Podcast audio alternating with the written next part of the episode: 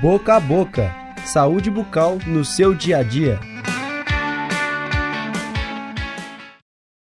Procedimentos como extrações, cirurgias de gengiva e implantes dentários são rotineiros na prática odontológica, mas eles podem envolver maiores riscos quando o paciente faz uso de uma determinada classe de medicamentos, os bifosfonatos.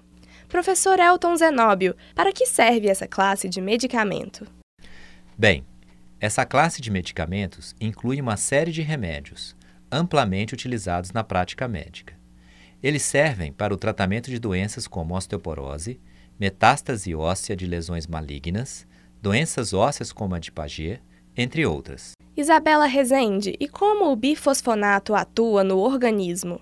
Bom, primeiro é preciso explicar que esta é uma classe de medicamentos que tem a função de regular a remodelação óssea que ocorre quando um tecido antigo é substituído por um novo. Mas a remodelação não é tão simples assim. Ela depende do tipo de doença óssea. De forma resumida, o bifosfonato ajuda a controlar o quadro de doenças ósseas, como osteogênese imperfeita, osteoporose e mieloma múltiplo, sendo cada uma delas tratada com um medicamento específico, todos desta classe de bifosfonato.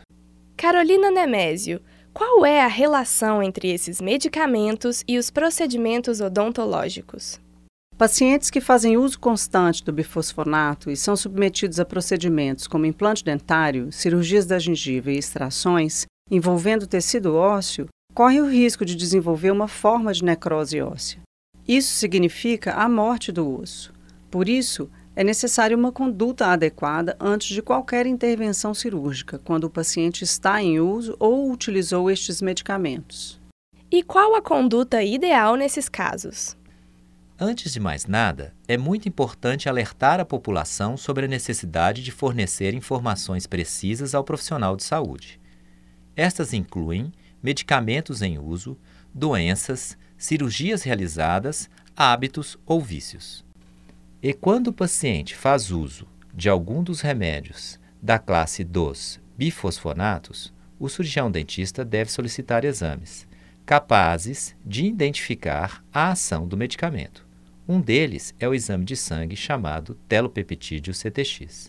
É importante reafirmar que o cirurgião dentista deve ainda conversar com o médico responsável pelo paciente.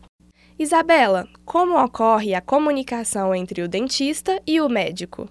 A comunicação pode acontecer por escrito, através do pedido de risco cirúrgico e de outras avaliações necessárias, ou até mesmo em uma conversa direta entre eles. Com base nos dados do paciente e no resultado do exame solicitado, os dois profissionais vão decidir se será possível ou não a realização do procedimento odontológico.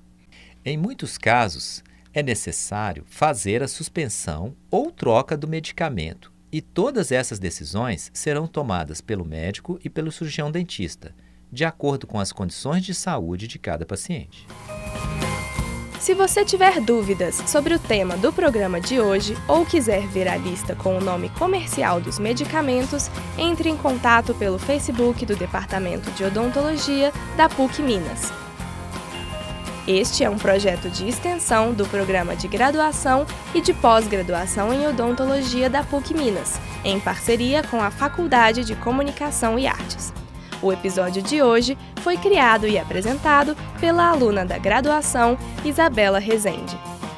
Este episódio foi gravado em maio de 2018 no Laboratório de Áudio da PUC Minas, com o apoio dos estudantes de comunicação João Pedro Junqueira, Marina Soares, Marcelo Tosi e Marina Morégula, dos funcionários Wesley Diniz e Clara Costa e da professora Yara Franco.